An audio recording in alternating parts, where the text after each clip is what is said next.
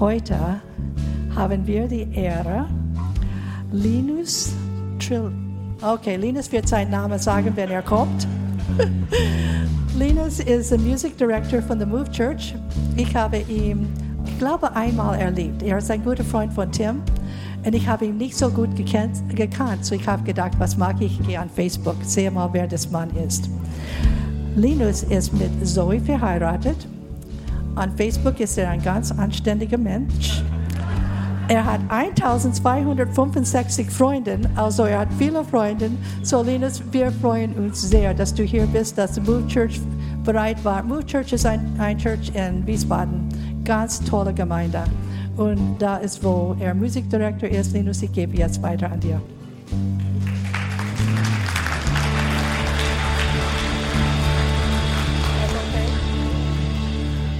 Nice. Wusste ich auch nicht mehr, wie viel auf Facebook da noch so. Ja, da sind es noch ein paar mehr Spaß. Hey, schön hier zu sein in der Oase. Ähm, Trillich heißt der Name übrigens. Trillich, ja. Ähm, und ich bin ja überrascht, weil Chonga Yong kriegt ja alle gut hin. Da habe ich ein bisschen, bisschen für gebra äh, gebraucht am Anfang. Ähm, Hey, ist so schön hier zu sein. Vielen, vielen Dank, dass ich hier sein darf. Äh, an, äh, ans ganze Team hier. Vielen Dank, Tim, äh, dass du mich eingeladen hast. Äh, mega, mega stark. Ich finde es so cool zu sehen, äh, was ihr hier macht und diesen Gottesdienst mit euch heute zu genießen und zu feiern. Äh, und freue mich echt, hier sein zu dürfen. Jetzt wollte ich noch sagen, dass meine Frau Zoe heißt, aber das wurde jetzt ja schon gesagt. Ich habe noch eine Katze, sie heißt Dylan. Und wer Fotos sehen möchte, der kann mich gerne nach dem Gottesdienst ansprechen. Ich habe einen Vers heute äh, mitgebracht, der über dieser Predigt stehen soll. Und äh, vielleicht können wir ihn kurz reinhauen. Der ist im, im Hebräer, steht da. Ähm, Hebräer ähm, 10, Abvers 36. Und da steht, ja, was ihr nötig habt, ist Standhaftigkeit. Denn wenn ihr unbeirrt Gottes Willen tut, werdet ihr einmal erhalten, was er euch zugesagt hat. Nochmal, ja, was ihr nötig habt, ist Standhaftigkeit. Denn wenn ihr unbeirrt Gottes Willen tut, werdet ihr einmal erhalten, was er euch zugesagt hat. Und die Predigt heute soll heißen, lauf weiter. Lauf weiter. Und ich möchte kurz beten, dann steigen wir voll ein. Jesus, ich danke dir dafür, dass du hier bist heute Morgen. Ich danke dir dafür, dass wir dich schon erleben durften im, im Worship, in der Anbetung. Ich danke dir dafür, dass wenn wir mit unseren Anliegen, unseren Gebeten kommen, dass du uns hörst. Ich danke dir dafür, dass du heute hier bist, dass du uns segnen möchtest mit dem, was dein Wort für uns zu bieten hat. Wir wollen uns ehren und wir wollen dich groß machen, Jesus. Amen. Amen, Amen. Ich weiß nicht, wie es, dir so geht. Ähm, ich, ich kann dazu tendieren, in manchen Aspekten so ein bisschen ungeduldiger Mensch zu sein. Ja, im Großen und Ganzen würde ich sagen, ich bin relativ geduldig, es ist, es ist echt okay, aber es gibt so ein paar Sachen, da werde ich ein bisschen ungeduldig. Äh, zum Beispiel, wenn ich bei, bei McDonalds äh, zu lange auf meinen Burger warte, aber richtig Hunger habe, das ist ganz katastrophal. Aber das Schlimmste für mich, das Schlimmste ist, ähm, wenn ich irgendwas schaue im Internet, auf YouTube oder Netflix und man ist so richtig drin und auf einmal hört so auf. Und es kommt nur so dieser Ladebalken. Und du guckst da so drauf. Und ich, ich wünschte ja, ich wäre ein bisschen geduldiger, aber ich brauche, glaube ich, so vier bis fünf Sekunden, bis ich ähm, komplett austicke innerlich und mich frage, wie kann das denn sein, dass das Internet nicht funktioniert? Wie, kann das, wie schwer kann das denn sein? Gestern ging es doch noch. Warum funktioniert es jetzt einfach nicht? Ja, und ich meine, das ist in Wiesbaden in der Stadt. Ich weiß nicht, wie es hier ist. Ähm, Tim, äh, Tim hat mir gesagt, Internet kann auch mal hier ein Thema sein, dann und wann. Ich habe es nur heute Morgen gemerkt, dass mein Navi zwischendurch mal Verbindung hatte, dann wieder nicht. Ähm, und dann flippe ich richtig aus, ich werde so ungeduldig. Und dann denke ich mir so, wie, ja, wie kann es sein, dass es nicht funktioniert? Und dann denke ich mir aber im nächsten Moment so, eigentlich, wie unglaublich ist es, dass ich dieses Gerät in der Hand habe und irgendwie aus der Luft kommt ein Video auf dieses kleine Gerät und ich kann das gucken und dann raste ich aus, obwohl ich nur sieben Sekunden warten muss. Äh, eigentlich ist es auch ein bisschen, bisschen komisch. Aber da, da kann ich dazu tendieren, richtig, richtig ungeduldig zu werden. Und ich möchte über eine Story aus der Bibel sprechen, über ein Volk, was sehr, sehr geduldig sein musste. Und äh, wenn wir über ein Volk aus der Bibel sprechen, äh, das weiß jedes Sonntagsschulkind, geht es meistens ums Volk Israel. Äh, und ich möchte ein bisschen Kontext geben, äh, bevor ich tiefer in die Story einsteige, äh, die wir uns heute anschauen wollen. Ähm, und zwar, das Volk Israel war in Sklaverei gewesen in Ägypten, viele, viele Generationen lang. Und dann nach, nach langer Zeit hat Gott einen Mann namens Moses gebraucht, um das Volk Israel in Freiheit zu führen, heraus aus der Sklaverei in Ägypten und hat ihnen ein neues Land, das verheißene Land, versprochen. Und sie ziehen also aus Ägypten raus und ähm, äh, nachdem sie dann da an so einem Berg angekommen sind, geht Mose hoch auf den Berg, da empfängt er die zehn Gebote. Äh, aber in der Zwischenzeit äh, wird dem Volk Israel ein bisschen langweilig, die werden auch ein bisschen ungeduldig, warum braucht Mose so lange mit diesen Geboten? Und äh, sie sagen, irgendwie, das passt für uns alles hier nicht so. Und sie bauen sich eine goldene Statue und fangen an, diese anzubeten, anstatt Gott anzubeten. Und Mose kommt runter von dem Berg, mächtig enttäuscht von den Leuten. Äh, und Gott bestraft das Volk Israel und sagt, dass sie 40 Jahre lang durch die Wüste wandern müssen, bis sie ins verheißene Land kommen. Ja, und das verheißene Land Israel, wenn du das heute eingibst in Google Maps, habe ich mal gemacht, Ägypten nach Israel und dann kannst du auf diese, diesen Lauf-Button gehen äh, im, im, im, Navi und da steht, dass es eigentlich nur so sieben, acht Tage braucht. Also eigentlich braucht man nur sieben, acht Tage, um von Ägypten nach Israel zu laufen. Wenn man durchläuft, was glaube ich ein bisschen anstrengend ist, da ist ja ein bisschen Wüste und alles Mögliche. Ähm, aber eigentlich braucht man auf jeden Fall nicht 40 Jahre. Also 40 Jahre braucht man eigentlich nicht. Aber da die Israeliten äh, diese Statue angebetet haben, werden sie bestraft und sie müssen 40 Jahre lang durch die Wüste ziehen. Und 40 Jahre später, äh, Mose ist mittlerweile nicht mehr der Anführer. Sie haben einen neuen Typen, der heißt Josua, ist jetzt der Anführer. Und nach 40 Jahren, die Zeit ist vorbei, kommen sie jetzt an, an einer Stadt, die Jericho heißt. Und Jericho, musst du dir vorstellen, das ist der letzte Punkt, bevor sie ins verheißene Land reinkommen. Das heißt, es ist die letzte Grenze. Diese Stadt müssen sie einnehmen und danach können sie eintreten ins verheißene Land. Das heißt, sie sind seit 40 Jahren unterwegs und jetzt kommt der kritische Moment, wo es endlich soweit sein soll, dass sie Jericho einnehmen und danach ins verheißene Land einziehen.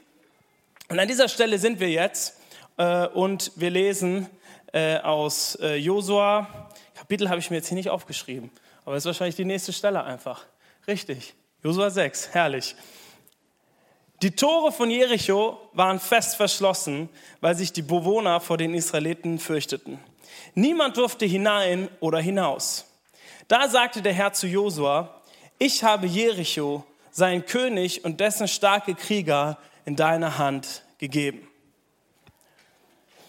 Ich weiß nicht, wie es dir geht, aber manchmal lese ich so Bibelstellen und denke so, kann es sein, dass da was fehlt? Kann es sein, dass da irgendwie ein Vers ist vielleicht so verrutscht oder so, irgendein Vers beim Abschreiben wurde der vielleicht vergessen oder so, weil es steht doch, die Tore von Jericho waren fest verschlossen. Die waren fest verschlossen. Die Bewohner von Jericho, die übrigens keinen Namen haben, ist das schon mal aufgefallen? Es gibt Israeliten, Kananiter, Philister. Wie heißen die von Jericho? Jerichoita vielleicht, keine Ahnung. Also sie haben gar keinen Namen richtig, ich weiß auch nicht. Dazu haben sie es zumindest nicht geschafft. Aber die sind alle da drin und die Mauer ist, hier steht ja sogar, fest verschlossen. Nicht nur verschlossen, sie ist fest verschlossen. Und Josua, der ist aber außerhalb der Mauer. Und Gott kommt und sagt, Josua, ich habe Jericho in deine Hand gegeben. Aber wenn wir ganz ehrlich sind, eigentlich stimmt es ja nicht so richtig. Weil sonst wäre Josua in Jericho drin aber er ist ja außerhalb von Jericho. Wenn er Jericho schon eingenommen hätte, dann wäre das Tor vermutlich nicht fest verschlossen. Das heißt, es, es wirkt fast so, als wenn da so, ein, so eine Geschichte dazwischen, dazwischen fehlt. Josua steht außerhalb der Mauern vor seiner Herausforderung und Gott sagt, ich habe Jericho schon in deine Hand gegeben. Das heißt, er spricht wenn du darüber nachdenkst, er spricht in der Vergangenheitsform über etwas, was noch nicht passiert ist. Er spricht, als wäre es schon passiert, obwohl es noch nicht passiert ist. Mich erinnert es daran, wenn meine, wenn meine Frau mir eine WhatsApp schickt, hast du schon den Müll rausgebracht? Ich schreibe ja. Auch dann kann es sein, dass ich in der Vergangenheitsform über etwas spreche, was noch nicht passiert ist. Was ich natürlich niemals machen würde, aber Sie ist ja heute nicht hier, von daher kann ich mal ganz ehrlich sein. Aber ey, ist doch so, oder? Gott spricht über etwas, was noch nicht passiert ist, als wäre es schon passiert. Und ich glaube, es zeigt uns etwas für, für dein und mein Leben, was wir aus dieser Geschichte mitnehmen dürfen. Ich weiß nicht, wo du gerade stehst, aber ich weiß, dass äh, diese, dieser Jahreswechsel ist immer eine Zeit, in der man reflektiert oder über das, was gewesen ist, aber man schaut auch aufs neue Jahr, was kommen wird. Und let's face it, wir hatten echt drei interessante Jahre jetzt gerade so ein bisschen hinter uns. Ja, also es war schon ein bisschen verrückt hier und da. Aber jetzt schaut mal auf 2023 und ich weiß nicht, auf was du schaust. Ob du dir sicher bist, was passieren wird oder ob du sagst, dass es gewisse Unsicherheiten gibt. Ich weiß nicht, ob du auf das schaust, was vor dir liegt. Und wenn du ehrlich bist, sagst du, es fühlt sich an wie bei Josua, dass ich vor einer Mauer stehe, dass da eine Herausforderung ist und das, was Gott mir versprochen hat, noch nicht wahr geworden ist. Vielleicht hat Gott schon vor Jahren zu dir über irgendwas gesprochen, irgendwas in dein Herz gelegt. Und du sagst jetzt, viele Jahre später, ich kenne dieses Versprechen zwar noch, aber es fühlt sich an, als wenn da noch eine Herausforderung wäre, als wenn da noch eine Mauer wäre. Oder vielleicht sagst du, es gibt eine Herausforderung in deinem Leben, an der bist du schon seit so, so vielen Jahren dran. Aber es fühlt sich an, als wenn da eine Mauer ist, die nicht zu durchbrechen ist. Ich möchte uns heute herausfordern, ob, ob Gott nicht gerade dabei ist, in der Vergangenheitsform über die Herausforderungen in unserem Leben zu sprechen, die er besiegen möchte. Kann es sein, dass während wir noch überlegen, wie soll das alles werden, Gott? Wie soll dieser Plan, dieser Traum, den du mir gegeben hast, dieses Versprechen, was du mir gegeben hast, wie soll es wahr werden bei all den Herausforderungen? Kann es sein, dass Gott uns sagen möchte, überlass es mir. So wie bei Josua, ich habe es schon in deine Hand gegeben. Du siehst es vielleicht noch nicht, aber ich habe es schon in deine Hand gegeben.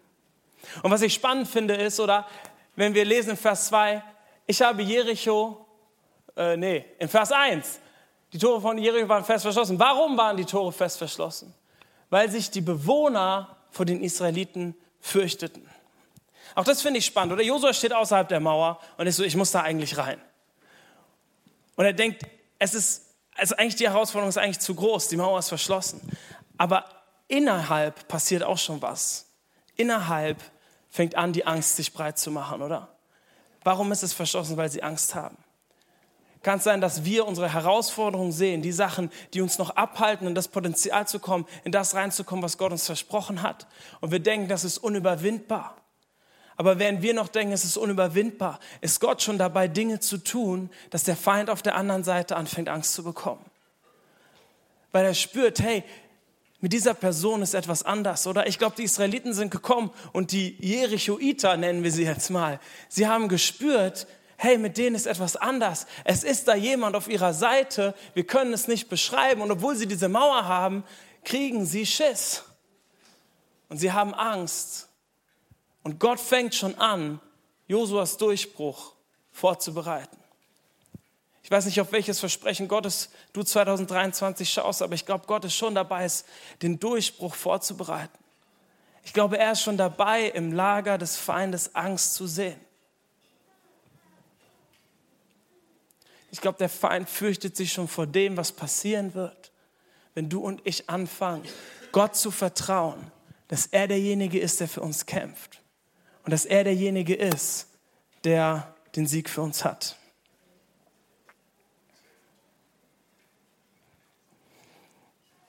Jetzt passiert Folgendes. Josua kriegt, kriegt diese Aussage, ich habe Jericho in deine Hand gegeben. Und ähm, Gott sagt ihm aber auch noch was weiteres. Und zwar verrät Gott ihm jetzt auch, wie das laufen wird. Wie das laufen wird. Okay? Und ich bin, ähm, ich bin kein großer Militärexperte, aber der Plan, den Gott jetzt Josua offenbart, für mich klingt der, es geht so durchdacht. Ich habe das Gefühl, also wenn ich das jetzt so ausprobieren würde, es würde nicht so gut funktionieren. Weil der Plan ist nämlich folgendes. Ja, also Josua kommt zu Gott und sagt, hey, okay, was ist der Plan? Und, und Gott sagt, der Plan ist folgendes.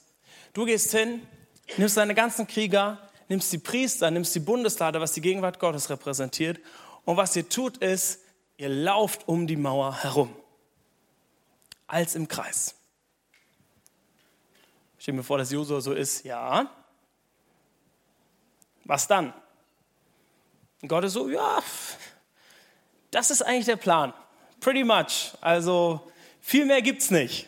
Am Ende schreit er noch mal kurz und dann hat sich die Sache erledigt. Josua ist so, okay, alles klar. Probieren wir es mal aus. Und er holt die ganzen Priester zusammen, äh, die ganzen Krieger zusammen, die Priester zusammen. Und ich stelle mir so diese Krieger vor, diese israelitischen Krieger. Nehmen wir mal einen, wir nennen ihn, sagen wir mal, er heißt Jörg. Okay, da ist ein Krieger, er heißt Jörg. Der Israelit Jörg. Weiß nicht, ob die früher Jörg hießen, aber zu Anschauungszwecken. Und ähm, Jörg geht morgens aus dem Haus, sagt seiner Frau und seinen Kindern noch, noch äh, Tschüss und sagt, hey, Leute, heute nehmen wir Jericho ein. Heute nehmen wir Jericho ein. Und er zieht los und ähm, ich stelle mir das so vor, wie so bei Herr der Ringe. Ich weiß nicht, kennst du Herr der Ringe? Ich liebe diese Herr der Ringe-Filme. Und immer vor den Schlachten, da sind die in so Zelten und so Fahnen wehen im Wind. Und man hört so Pferde, die so wiehern. Und dann kommt der Krieger so rein und da steht Josua, der hat schon so eine polierte Rüstung. Und was ich mir immer vorstelle, ist, dass da so ein großer Holztisch ist und da liegen diese Papyruskarten drauf. Und aus irgendeinem Grund stecken da immer Messer drin. Ich weiß nicht, was diese Messer zu bedeuten haben, aber in den Karten stecken so Messer. Und dann gibt es noch eine Sache, die, die, die gehört immer dazu bei solchen Filmen. Und zwar jemand hat so einen Schieber. Kennt ihr diese Schieber, mit denen sie so die Armee hin und her schieben? Das heißt, es ist so die Armee positioniert und dann schiebt einer so die Armee hin und her, obwohl er es auch eigentlich mit der Hand machen könnte. Aber dieser Schieber, der macht es irgendwie besonders schick. So stelle ich mir das vor und der Krieger kommt rein und ist so, okay, Josua, let's go, was ist der Plan? Ja, und Josua erklärt diesen Plan. So, ey, wir werden jetzt erstmal da um die Mauer drumherum laufen. Okay. Jörg ist mächtig enttäuscht. Aber sie machen das Ding, sie laufen um die Mauer herum. Und am, nach dem ersten Tag, Krieger Jörg kommt abends nach Hause, seine Kinder rennen ihm schon entgegen. Papa, Papa, und habt ihr Jericho eingenommen? Äh, fast. Aha. Ja, was habt ihr denn gemacht? Ja, also, wir sind erstmal los um die Mauer rum. Ja, und dann, was habt ihr gemacht? Ha, habt ihr schon mal gegen die Mauer gegengehauen oder was habt ihr gemacht? Ja, äh, nee, wir, wir, sind, also wir sind gelaufen. Habt ihr Kriegsgeschrei gemacht? Nee, nee. Wir waren, also eigentlich waren wir leise die ganze Zeit. Also ihr seid um die Mauer rumgelaufen, nichts gemacht und ihr wart leise. Und jetzt bist du schon wieder zurück. Ja, das fasst es ganz gut zusammen. Kinder sind mindestens so enttäuscht wie Elfjährige, die Socken zu Weihnachten bekommen. Und jetzt geht das noch sechs Tage so. Jeden Tag laufen sie um diese Mauer rum. Und in jeder Gruppe gibt es so eine, also am ersten Tag, am ersten Tag denke ich mir so, am ersten Tag sind alle so, okay, Josua hat uns bis hierher gebracht, alles kein Problem. Ja, vielleicht erkunden wir erstmal. Ja, wir müssen die Schwachstellen finden. Am zweiten Tag, okay, Double Check, ist gut, dass wir uns wirklich sicher sind. Und spätestens am dritten Tag, weil in jeder Gruppe gibt es solche Meckerköpfe. Ja, denk an irgendeine Gruppe in deinem Leben, auf deiner Arbeit, in deiner Familie. Es gibt immer diesen einen Meckerkopf, der mindestens am dritten Tag fängt das schon an. Josua, der Plan stinkt. So werden wir das niemals schaffen. Was soll das hier? Und du musst dir vorstellen, die sagen, Josua, wir sind 40 Jahre durch die Wüste gelaufen. 40 Jahre lang durch den Sand gelaufen. Wir haben den Sand gesehen mittlerweile. Jetzt sind wir endlich da und was machen wir? Wir laufen weiter durch den Sand. Was soll das? Josua ist ganz entspannt, so, ah, ja, du wirst schon sehen, du wirst schon sehen. Und sie laufen und sie laufen und sie laufen. Und spätestens am sechsten Tag, glaube ich, ist, ist, ist der Großteil der Leute eher, also ich weiß nicht, ich bin schon so richtig, richtig genervt, wenn ich einen halben Tag irgendwo langlaufen muss. Spätestens am sechsten Tag sind die Leute, ey, ganz ehrlich, Josua, ich, ich glaube, wir sollten uns was anderes überlegen. Ich frage mich, in welchen Bereichen wir in unserem Leben unterwegs sind. Und wenn wir ganz ehrlich sind, fühlt es sich so an, als wären wir mindestens in Runde drei, wenn nicht sogar in Runde vier, in Runde fünf. Vielleicht sagst du in deinem Leben, es fühlt sich auch so an, als wäre ich in Runde sechseinhalb. Ich bleibe an Gott dran, ich vertraue doch Gott. Ich mache doch alles das, was ich denke, was gute Christen zu tun haben. aber ich habe das Gefühl, es passiert einfach nichts. Vielleicht ist es in deiner Ehe, wo du in deiner Ehe unterwegs bist und du merkst, hey, es ist einfach nur Herausforderung nach Herausforderung und du sagst, so lange vertraue ich dir Gott schon mit meiner Ehe, aber es passiert einfach nichts. Und du fühlst dich, als wenn du einfach nur durch den Sand stapfst. Vielleicht ist es die eine Sucht in deinem Leben, um die du herumläufst und herumläufst und betest und alles tust, aber trotzdem immer wieder fällst und sagst, Gott, wie kann es sein, dass immer noch kein Durchbruch da ist? Vielleicht ist es deine Kinder, für die du betest und nichts passiert. Vielleicht ist es im beruflichen, wo du doch eigentlich den Durchbruch haben wolltest. Vielleicht ist es im Bereich der Gesundheit, wo es diese eine Krankheit gibt und du betest und du betest und du fragst dich, Gott, warum, warum passiert eigentlich nichts? Warum passiert eigentlich nichts? Ich meine, ich glaube, wir können ganz ehrlich sein oder ich glaube, jeder von uns kennt es. Jeder von uns kennt es, dass man das Gefühl hat, läuft und läuft und läuft. Und man macht doch eigentlich all die richtigen Sachen. Aber irgendwie scheint dieses Versprechen nicht zu passieren. Irgendwie scheint dieser Durchbruch nicht zu kommen. Und vielleicht, wenn du ganz ehrlich bist und du schaust auf 2023, bist du an einem Punkt, wo du sagst, Gott, wie kann es sein? Ich dachte, das sollte jetzt das Jahr werden, wo der Durchbruch passiert. Aber doch findest du dich eher in Herausforderungen. Und du sagst ganz ehrlich, Gott, ich weiß gar nicht, ob ich das noch so weitermachen kann.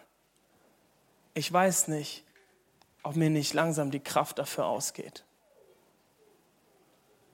Du fragst dich, ist es wert? Ist es wert, weiterzulaufen? Obwohl doch scheinbar nichts passiert.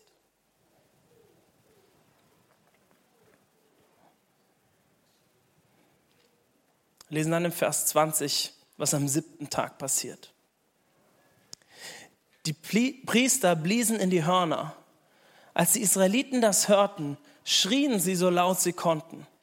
Da stürzten die Bauern Jerichos zusammen und die Israeliten drangen geradewegs in die Stadt ein und eroberten sie. Ich lese nochmal vor. Die Priester bliesen in die Hörner. Als die Israeliten das hörten, schrien sie so laut sie konnten. Da stürzten die Mauern Jerichos zusammen. Und die Israeliten drangen geradewegs in die Stadt ein und eroberten sie. Am siebten Tag aus dem Nichts, sechs Tage passiert überhaupt nichts, und aus dem Nichts, sie müssen kein einziges Schwert ziehen, sie müssen kein einziges Katapult auf die Mauer feuern oder wie die das damals gemacht hätten. Am siebten Tag, alles, was sie machen müssen, ist ins Horn zu blasen, das Gott die Ehre zu geben, ihn groß zu machen. Und was passiert ist, die Mauer stürzt einfach ein. Ich möchte dich ermutigen, heute Morgen weiter zu laufen. Lauf weiter und gib nicht auf. Lauf weiter und gib nicht auf. Warum? Weil unser Gott ist auf unserer Seite. Unser Gott steht hinter uns. Unser Gott läuft mit uns. Und auch wenn es sich nicht so anfühlt, denk mal drüber nach. Ich denke so, Gott, es wäre praktischer gewesen, wenn an jedem Tag ein bisschen was von der Mauer runtergefallen wäre. Psychologisch viel sinnvoller. Viel sinnvoller. Weil dann wären die Israeliten so gewesen, ah, okay, ich verstehe. Morgen noch mal ein bisschen, dann fällt noch mal, okay, alles klar. Oder so würden wir uns das doch wünschen. Ganz ehrlich, dass unsere Herausforderung so Stück für Stück für Stück für Stück, dann weiß man wenigstens, woran man ist. Ja? Aber nein, sechs Tage passiert nichts, am siebten Tag passiert alles. Das heißt, nur weil wir jetzt gerade die Ergebnisse noch nicht sehen, bedeutet es nicht, dass Gott nicht schon längst am Wirken ist. Bedeutet es nicht, dass Gott schon längst dabei ist. Aber jetzt können wir uns fragen, warum denn? Also Gott ist doch Gott. Warum macht das dann nicht einfach am ersten Tag? Warum dieser ganze Stress mit dem Rumlaufen? Und es ist interessant, weil in der Bibel werden nie Zahlen benutzt. Einfach nur so just for fun. Weil das ist Zufall oder so. sondern die Zahlen, sie, sie bedeuten was. Und wenn wir in die Schöpfungsgeschichte reinschauen, dann sehen wir, am sechsten Tag wird der Mensch geschaffen. Am sechsten Tag wird der Mensch geschaffen. Das heißt, die sechs steht für den Menschen, steht für die Unvollkommenheit von dir und mir. Sie steht dafür, dass aus unserer eigenen Kraft wir nicht ausreichen können. Und sieben, die Zahl der Vollkommenheit, sie steht für, für Gott, unseren Herrn, oder? Das heißt, kann es sein, dass das, was Gott den Israeliten zeigen wollte, dass wenn die Mauer am sechsten Tag gefallen wäre, ihr hättet geglaubt, es wäre eure Kraft und euer Können, das euch ins verheißene Land geführt hat. Aber was ich euch eigentlich zeigen wollte, war, dass es meine Kraft, meine Macht, meine Herrlichkeit ist, die euch in das verheißene Land geführt hat. Hätte ich euch am sechsten Tag Jericho gegeben, ihr hättet erzählt, wie krass ihr seid.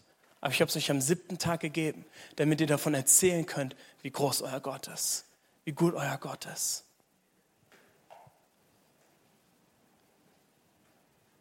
Kann es sein, dass Gott uns zeigen möchte, hey, bleib dran, lauf weiter. Und du wirst sehen, nicht aus deiner Kraft, aber aus dem, was ich kann, aus dem, was ich tun möchte, wird dein Sieg kommen, wird dein Durchbruch kommen, wird etwas anfangen, sich zu bewegen. Lauf weiter, bleib dran und du wirst erleben, was Gott tun kann, was Gott tun möchte. Und zwei kleine Disclaimer dazu. Ich meine, wenn ich sage, lauf weiter, heißt es nicht, reite ein totes Pferd. Es ist so ein Sprichwort, habe ich mal gehört, reite kein totes Pferd, glaube ich zumindest. Das Bild passt auf jeden Fall. Es bedeutet nicht, okay, du machst etwas und du merkst, es ist einfach nicht das Richtige und Gott hat eigentlich was anderes vor, aber du bleibst da jetzt einfach dran, weil du es mal angefangen hast. Okay, darum geht es nicht. Ja? Ich glaube, dass manchmal Gott uns auch zeigen möchte, hey, es ist was Neues für uns dran. Okay, es bedeutet nicht, äh, wenn wir das Gefühl haben, okay, es ist eigentlich nicht mehr das Richtige, trotzdem als weiter dran zu bleiben. Ja? Das ist, ist nicht, was ich meine. Und Durchbruch, zweitens, bedeutet auch nicht immer unbedingt das, was du und ich uns vorstellen, oder? Wer lange mit Gott unterwegs ist, weiß, dass Gottes Sieg, Gottes Durchbruch für uns vielleicht manchmal anders aussieht, als das, was wir uns vorgestellt hätten, als das, was wir uns gewünscht hätten.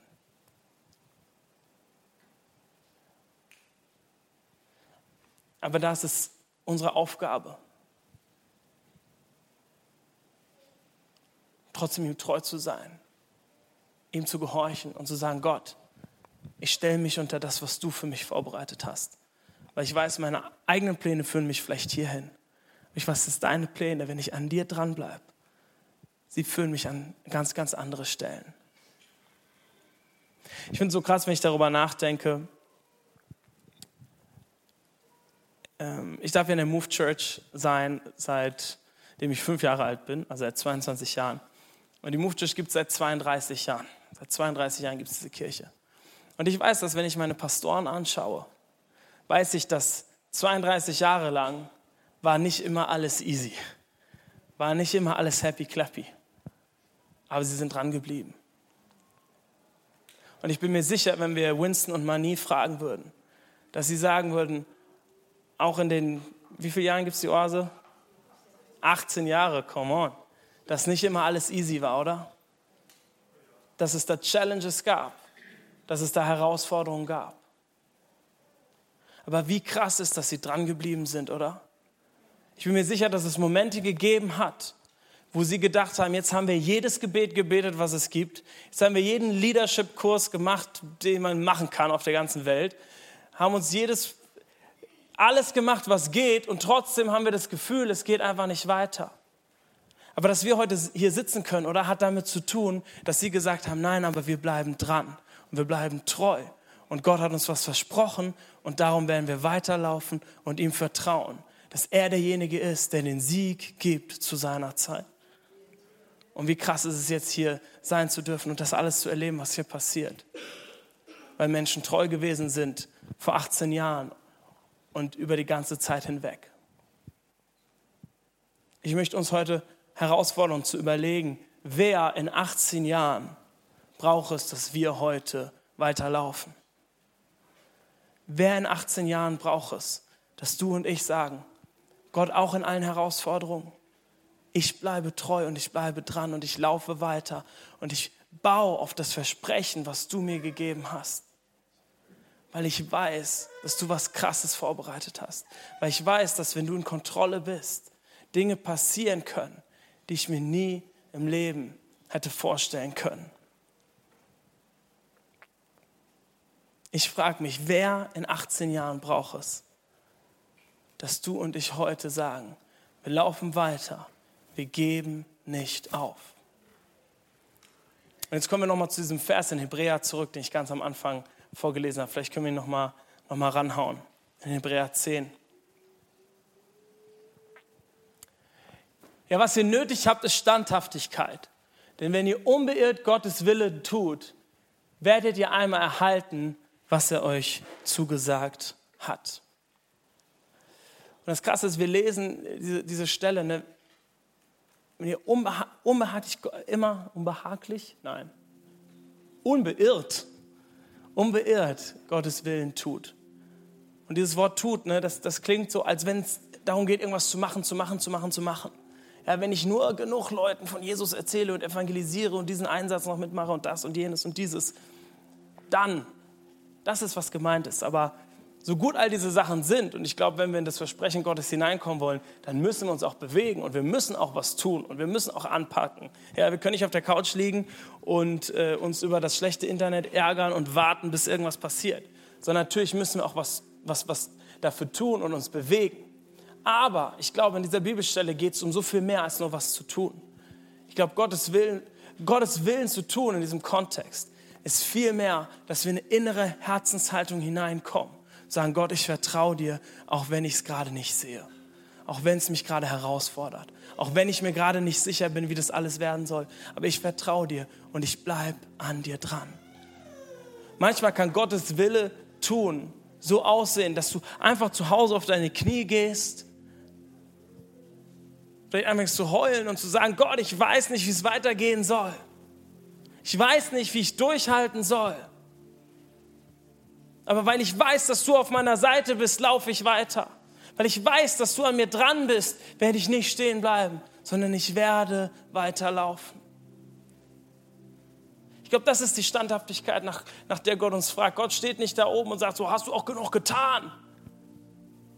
Sondern sondern Gott möchte, dass wir standhaft sind darin, ihm zu vertrauen, zu wissen, dass er für uns ist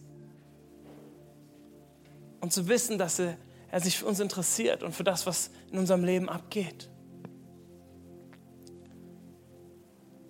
Weiter zu laufen, im Glauben dran zu bleiben, auch wenn es sich schwer anfühlt.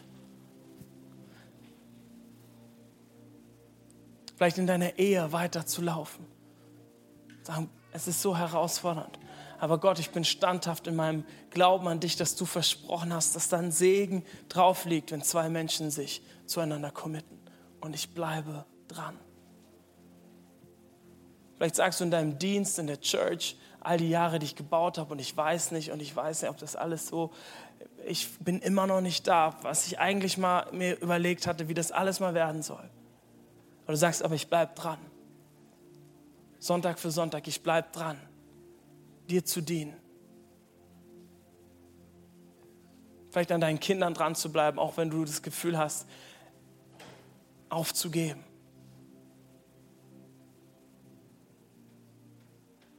Glauben auf Gott zu setzen, Vertrauen auf Gott zu setzen und um weiterzulaufen. Manchmal sieht Weiterlaufen auch einfach so aus, dass wir zu jemandem gehen und mit jemandem teilen, was bei uns abgeht, oder? Einfach zu sagen, hey, ganz ehrlich, ich bin herausgefordert im Moment. Aber ich möchte dranbleiben, darum kannst du vielleicht für mich da sein, kannst du für mich beten, kannst du mit mir unterwegs sein. Vielleicht ist es für dich auch noch essentieller als das. Vielleicht sagst du, ich weiß gar nicht, ob diese Welt mich überhaupt braucht. Und ob diese Welt nicht vielleicht besser dran wäre, wenn es mich gar nicht mehr geben würde. Auch dann möchte ich dich heute ermutigen, weiter zu laufen, dran zu bleiben, nicht aufzugeben und zu wissen, dass Gott auf deiner Seite ist. dass er einen Plan hat mit deinem Leben. Dass er dich nicht vergessen hat. Lauf weiter, lauf weiter, lauf weiter. Vertrau Gott. Bleib dran. Gib nicht auf.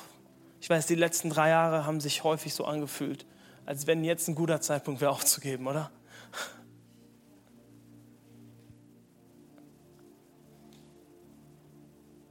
Und ich weiß, sind auch einige hier, hat Tim mir erzählt, in dir seid aus der Ukraine hergekommen. Und ich möchte mich gar nicht anmaßen, zu, zu verstehen, was das für ein großes Leid und was für eine große Schwierigkeit das ist. Aber ich möchte euch ermutigen, heute Morgen Gott zu vertrauen, weiter zu laufen, ihm zu vertrauen, dass er euch sieht, inmitten des Leides, inmitten der Herausforderung. Ist er da? Bleibt dran, vertraut ihn. Auch wenn es sich anfühlt wie Runde 6,5. Wir haben gelesen, was in Runde 7 passiert ist. Die Mauern sind gefallen und der Durchbruch ist gekommen. Die Mauern sind gefallen und der Durchbruch ist gekommen.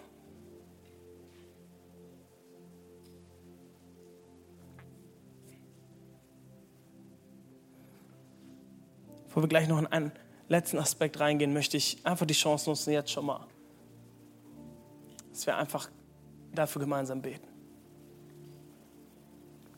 weiterzulaufen. Ich weiß nicht, was die Message heute mit dir gemacht hat, ob es dich angesprochen hat.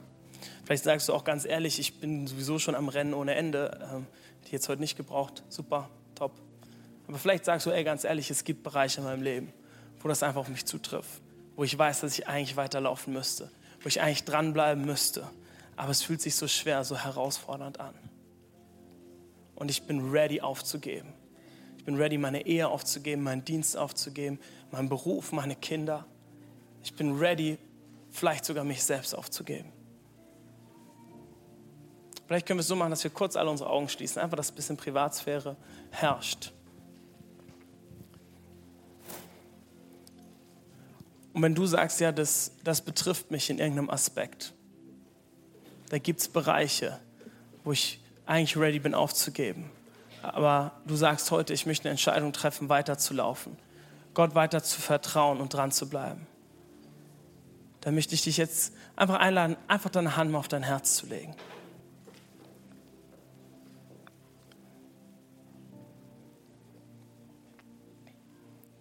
Und Gott diesen Bereich hinzu, hinzulegen. Ich möchte für uns beten, Herr. Jesus, du siehst die Bereiche, wo wir vielleicht kurz vorm Aufgeben sind, wo wir uns fragen, hat es noch einen Sinn? Macht es überhaupt noch Sinn? Wo wir uns fühlen wie in Runde 6,5, als wenn nichts passieren würde, als wenn noch kein einziger Kieselstein abgebröckelt ist. Aber du siehst uns, wie wir heute kommen und unsere Herzen dir hinhalten und sagen, Gott, wir sind ready, weiter zu laufen.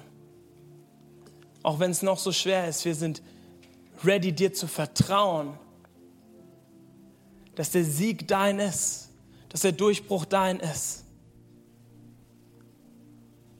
Und nicht aus unserer eigenen Kraft, sondern aus der Kraft, die du hast, damit du dich in unserem Sieg verherrlichen kannst. Dass in dem Sieg in unserem Leben deutlich wird, dass du der Gott der Erweckung, der Wunder, der Durchbrüche bist. So bringe ich dir jede einzelne Situation, jede einzelne Person. Und wir flehen an dich an, Gott, dass die Mauern fallen, dass der Durchbruch kommt dass das Wunder passiert. Amen. Amen. Es gibt noch einen interessanten Aspekt an der, an der, an der äh, Bibelgeschichte äh, um, um die Mauer von Jericho herum. Und zwar nach dem Sieg sagt, sagt Gott äh, zum, zum Volk Israel und Josua, äh, ähm, trägt es den, den, den Kriegern auf, dass die ganze Stadt zerstört werden soll. Dass die ganze Stadt Jericho dem Erdboden klein gemacht werden soll. Aber dann sagt er eine interessante Sache. Als ein Opfer für den Herrn soll die Stadt und alles, was darin ist, bis auf den Grund zerstört werden. Jetzt kommt's. Nur die Prostituierte Rahab und alle, die in ihrem Haus sind, sollen am Leben bleiben, denn sie hat unseren Kundschaftern Unterschlupf gewährt. Nur die Prostituierte Rahab soll am Leben bleiben. Und das ist ein bisschen Ort, oder? Das ist ein bisschen komisch eigentlich. Erstens, warum steht das überhaupt da drin? Und dann auch noch, ich meine, die Prostituierte Rahab, also ich bin in der Sonntagsschule aufgewachsen, das klingt nicht nach der klassischen Glaubensheldin. Okay, also die, von denen ich sonst so gehört habe, die sind ein bisschen anders drauf gewesen. Aber eine Sache ist interessant.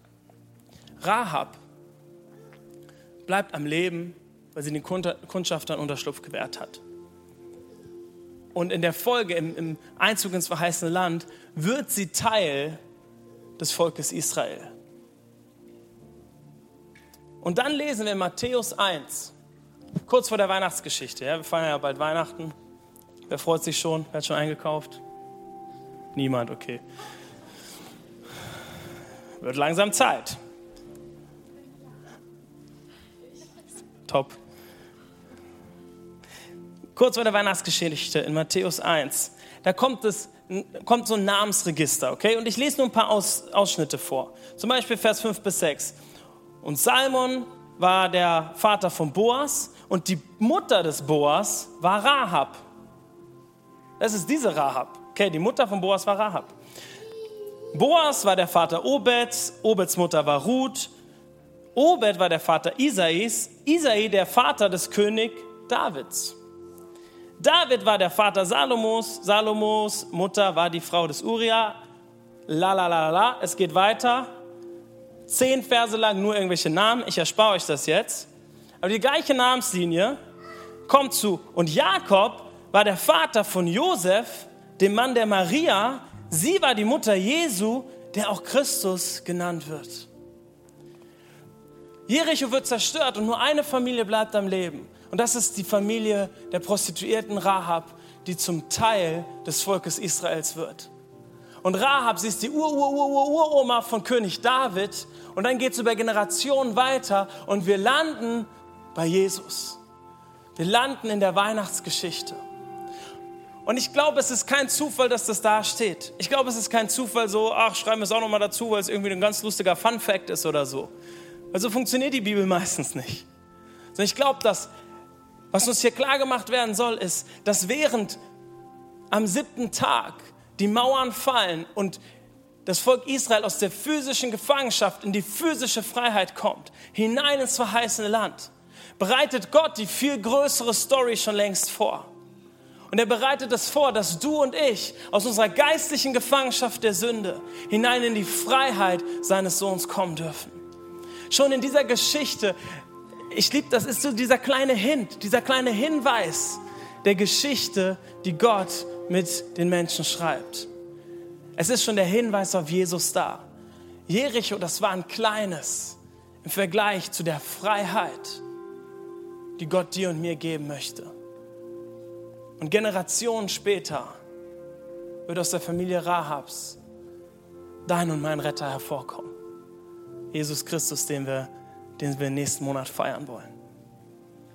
Eigentlich jeden Tag feiern wollen, aber nächsten Monat besonders. Es ist ein Hinweis auf das, was Jesus uns geben möchte. Freiheit. Das Volk Israel hat das verheißene Land bekommen. Und das verheißene Land ist nur ein kleiner Teil von dem, was du und ich in Ewigkeit erben werden. Verheißenes Land, was so viel größer ist als alles, was wir uns vorstellen können. Ich möchte kurz zusammenfassen. Ich weiß, ich bin jetzt schon so ein bisschen über die Zeit. Tim, es tut mir leid. Gott spricht in der Vergangenheitsform über die Siege, die er uns noch schenken wird. Und der Feind im Inneren hat schon längst Angst vor dem, was passiert, wenn du und ich Gott vertrauen. Gott ermutigt uns weiterzulaufen, auch wenn es sich anfühlt wie Runde 6,5 und ihm zu vertrauen dass der Sieg seiner sein wird. In all dem gibt er uns schon den Hinweis, dass wenn das Volk Israel aus der physischen Gefangenschaft geführt wird, du und ich aus der geistlichen Gefangenschaft hinein in unser verheißenes Land geführt werden, durch das, was Jesus am Kreuz zu uns getan hat. was ich daraus mitnehmen kann, ist weiterzulaufen, Gott zu vertrauen, auch wenn es schwierig ist, auch wenn es herausfordernd ist. Amen. Amen. Nice. Ich möchte damit schließen, dir jetzt nochmal einfach ein Angebot zu machen. Vielleicht sagst du dir, okay, die Predigt war, war nice und so motivierend, kann ich was mitnehmen vielleicht. Aber mit diesem Jesus-Punkt am Ende, ich weiß nicht, mit diesem Jesus habe ich noch nicht so viel zu tun. Vielleicht sagst du, okay, ich habe irgendwie gehört, na klar, okay, Weihnachten, Krippe ist mir schon irgendwie klar. Aber ich glaube heute Morgen, dass wenn du noch keine Beziehung zu Jesus hast, wenn du ihn noch nicht kennst als deinen persönlichen Retter, dass er dir heute diese Einladung aussprechen möchte, dich hineinzuführen in das verheißene Land, in die Freiheit, die er für dich und mich vorbereitet hat. Und lass uns so machen, dass wir noch mal kurz unsere Augen schließen. Einfach, dass noch mal so eine Privatsphäre hier ist. Und wenn du sagst, ich habe noch keine Beziehung mit diesem Jesus, aber ich würde ihn gern kennenlernen, dann würde ich dich bitten, dich einfach jetzt kurz zu melden.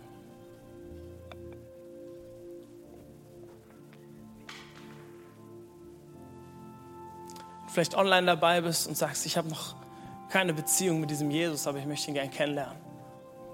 Jetzt ein Statement zu setzen.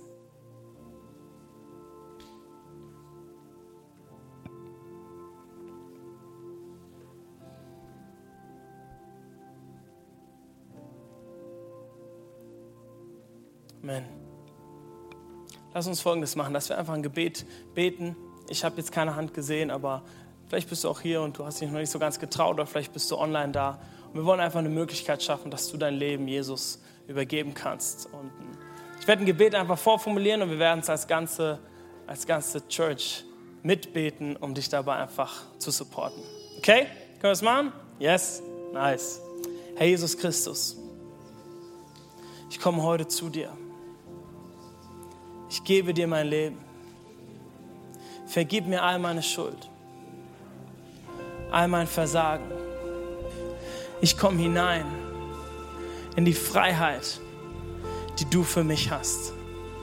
Sei du von nun an mein Gott, mein König und mein Retter. Die ganze Church sagt, Amen, Amen, Amen. Hey, können wir unseren Gott die Ehre geben? Können wir ihn groß machen? Den großen Applaus geben? Come on.